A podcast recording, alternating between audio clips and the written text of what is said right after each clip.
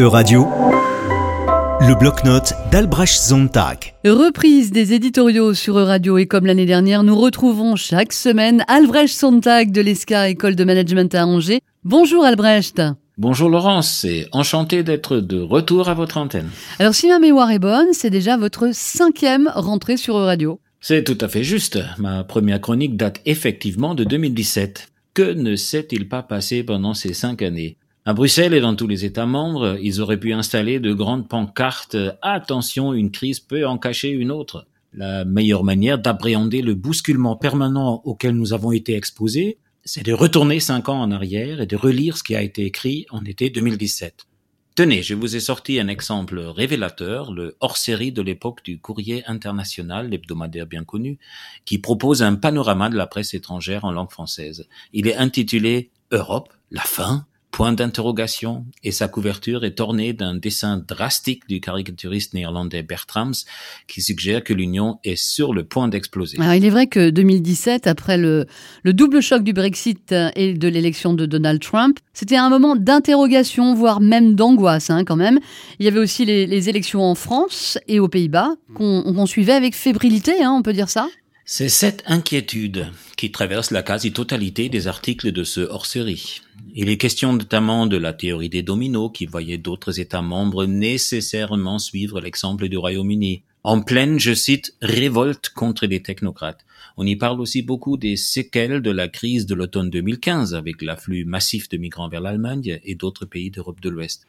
Toute une section est consacrée à la mise en cause de l'euro et de la Banque centrale européenne, une, autre aux relations extérieures plus que difficiles de l'Europe. Le thème dominant est celui d'une division toujours plus profonde de l'Union. Elle apparaît comme inévitable, irréparable et imminente.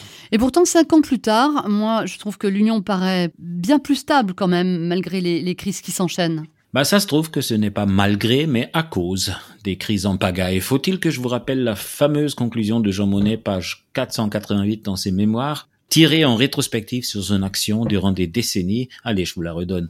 J'ai toujours pensé que l'Europe se ferait dans les crises et qu'elle serait la somme des solutions qu'on apporterait à ces crises. Il semble qu'il ait vu juste. Je serais même tenté de formuler l'hypothèse selon laquelle les divisions consubstantielles au sein de l'Union deviennent plus facilement surmontables en fonction de la gravité de la crise qu'elle affronte.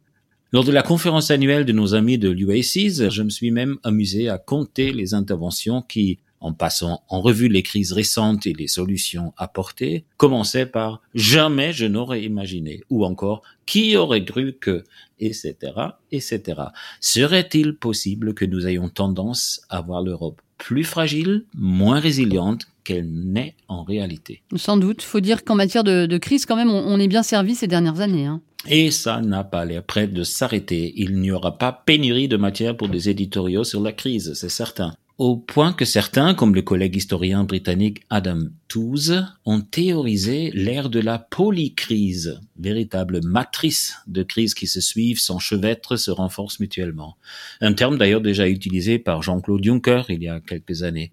D'autres voient même l'Union européenne arriver à l'époque de la permacrise, période de crises successives et superposées sans répit ni relâche. Ce sont des concepts un tout petit peu anxiogènes, mais avouons-le, ils sont plutôt bien trouvés. Ils traduisent bien la grande incertitude dans laquelle les acteurs, du simple citoyen jusqu'à la Commission européenne, se retrouvent. Incertitude liée à l'émergence douloureuse et lourde de menaces d'un nouvel ordre mondial. Quelle sera la nature de la prochaine crise, du prochain défi à relever d'urgence sanitaire, climatique, économique, énergétique, politique, militaire?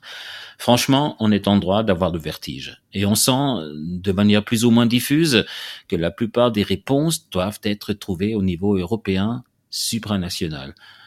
Du coup, il me semble que la maxime de Jean Monnet a encore de beaux jours devant elle.